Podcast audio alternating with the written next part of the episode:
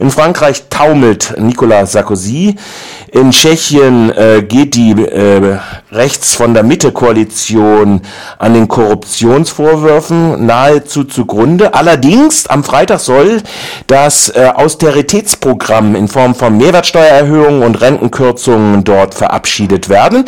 Und in den Niederlanden ist gestern Mark Rütte, der gestützt wird von Gerd Wilders, zurückgetreten. Am Telefon begrüße ich Tobias Müller, freier Autor in Amsterdam. Tobias, äh, ist diese Einschätzung, dass äh, die rechte Welle gebrochen ist äh, in, an Rande dieser kapitalistischen Austeritätspolitik für die Niederlande zutreffend oder ist das äh, eher mit großen Fragezeichen zu versehen?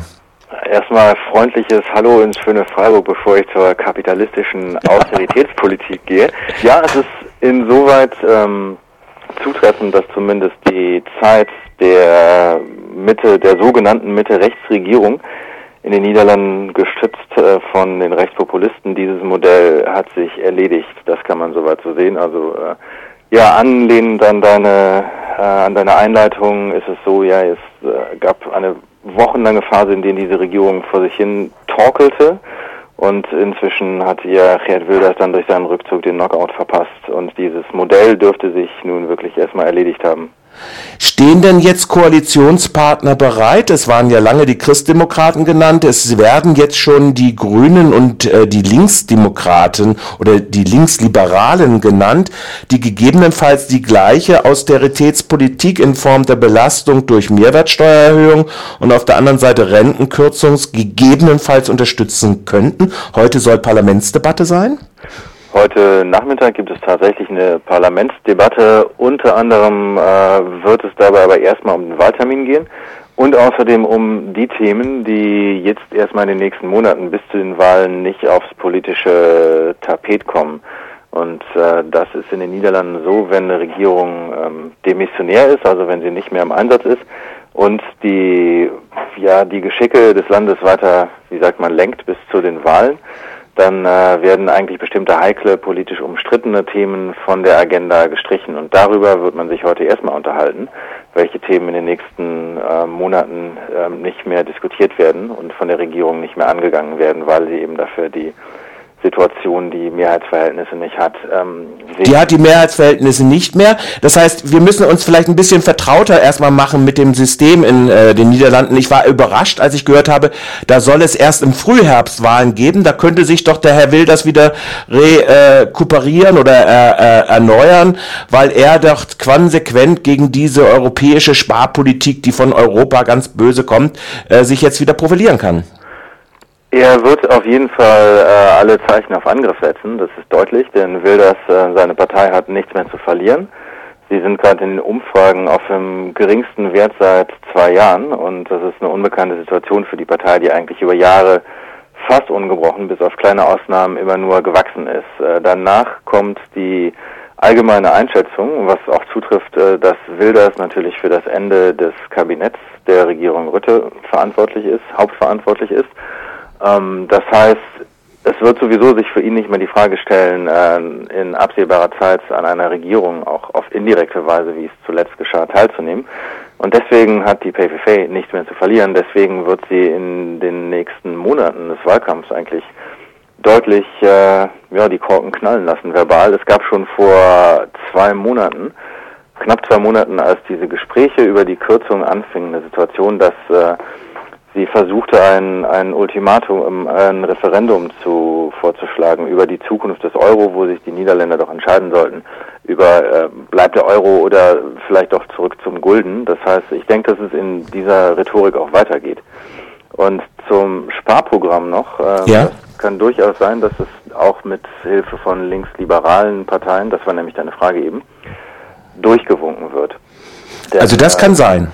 Das also kann, das, ja, das kann durchaus sein, denn äh, es gibt eigentlich zwei Parteien beziehungsweise drei, wenn man die PVV von Wilders dazu nimmt, die sehr deutlich gegen diese Kürzungen sind. Äh, also wie gesagt die PVV, die daran ja die Regierung, die vorige scheitern ließ, und dann eben die Sozialisten, die recht stark geworden sind in den letzten Monaten und die Sozialdemokraten neuerdings auch, die sich ja wieder zum x-ten Mal ein bisschen mehr auf ihre traditionellen kämpferischen Werte besinnen möchten. Mhm.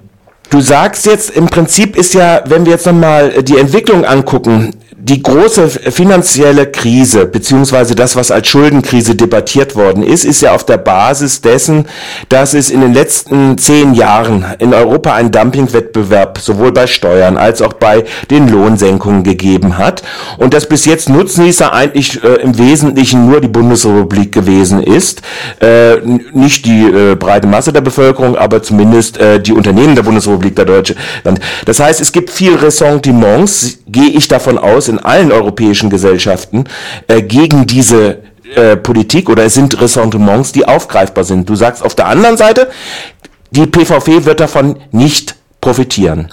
Mach, bist du da wirklich so sicher, dass sie, äh, nachdem wir gerade das französische Ergebnis da hatten, äh, es sich doch eine Konsolidierung dieser rechten Strömung in Europa äh, äh, abzeichnet?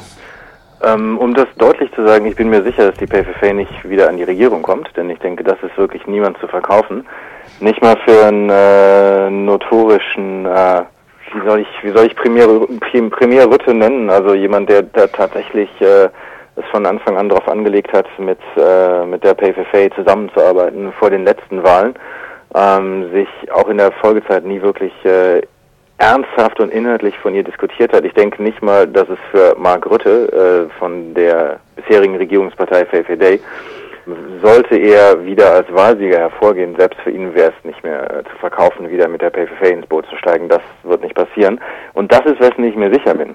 Was ich mir nicht sicher bin, ist ähm, die Frage, wie wird die PVV überhaupt abschneiden und wie wird der vermutlich sehr populistische Kurs, äh, den sie anschlagen wird im Wahlkampf, wie wird er sich auszahlen? Das ist jetzt im Moment nicht einzuschätzen, denn ich sagte, die Umfragen gehen zurück. Aber das äh, haben sie zwischenzeitlich äh, sehr kurzfristig auch schon mal vorher getan. Und es gab dann doch wieder das Ergebnis, dass es sich bei den Wahlen ähm, nicht so negativ ausgeschlagen hat für sie. Ähm, aber es wird mit Sicherheit keine PVV in irgendeiner Form an der Regierung mehr beteiligt sein. Last not least, wir, äh, es ist zwar Spekulation und Kaffeeleserei. Gibt es in den Niederlanden äh, gesellschaftliche Kräfte und dann übersetzt ins Politische, die einen Politikwechsel realistischer erscheinen lassen? Im Sinne jetzt mal in Richtung mehr links? Äh, ich will so anfangen. Es gab in den Niederlanden vor einigen Jahren einen Slogan, ähm, der von einer der linken Oppositionsparteien kam, auf jeden Fall von, von GroenLinks, also den Linksgrünen, sehr stark forciert wurde. Und das hieß der linke Frühling. Der linke Frühling sollte die Zusammenarbeit sein der linken parlamentarischen Kräfte, die eigentlich ein bisschen unterteilt immer sind zwischen den Sozialisten und dann eher den linksliberalen Kräften wie den Linksgrünen und den der Partei D66 und die, ja, die Sozialdemokraten, die schwanken eigentlich, wie Sozialdemokraten nun mal gerne schwanken, die pendelten immer so zwischen den beiden Polen. Und äh, eigentlich war es immer eine recht zerstrittene Geschichte. Das heißt, es gab seltene Momente, wo man dort äh, irgendwas wie Einigkeit ja aufziehen sah, aber das hat sich nie wirklich äh, politisch und, und elektoral erst recht nicht niedergeschlagen. Und zudem waren die linken Parteien auch einfach äh, rechnerisch zu schwach bei den letzten Wahlen immer, um von sowas wie einer linken Mehrheit äh, ausgehen zu können oder das überhaupt diskutieren zu können. Was eigentlich ähm, eher im Moment in der Debatte ist, ist das Modell, äh, dass äh, linksliberale Parteien, also äh, GroenLinks und die äh, Day 66 zum Beispiel mit der VVD, also eine liberale äh, Koalition mit ein bisschen einem äh, grünen Einschlag äh, letztendlich zusammengehen könnten, möglicherweise auch noch die Sozialdemokraten dabei. Aber das äh, müsste man abwarten. Für eine wirkliche linke Mehrheit, äh, denke ich, ist es rechnerisch gerade auch nicht drin.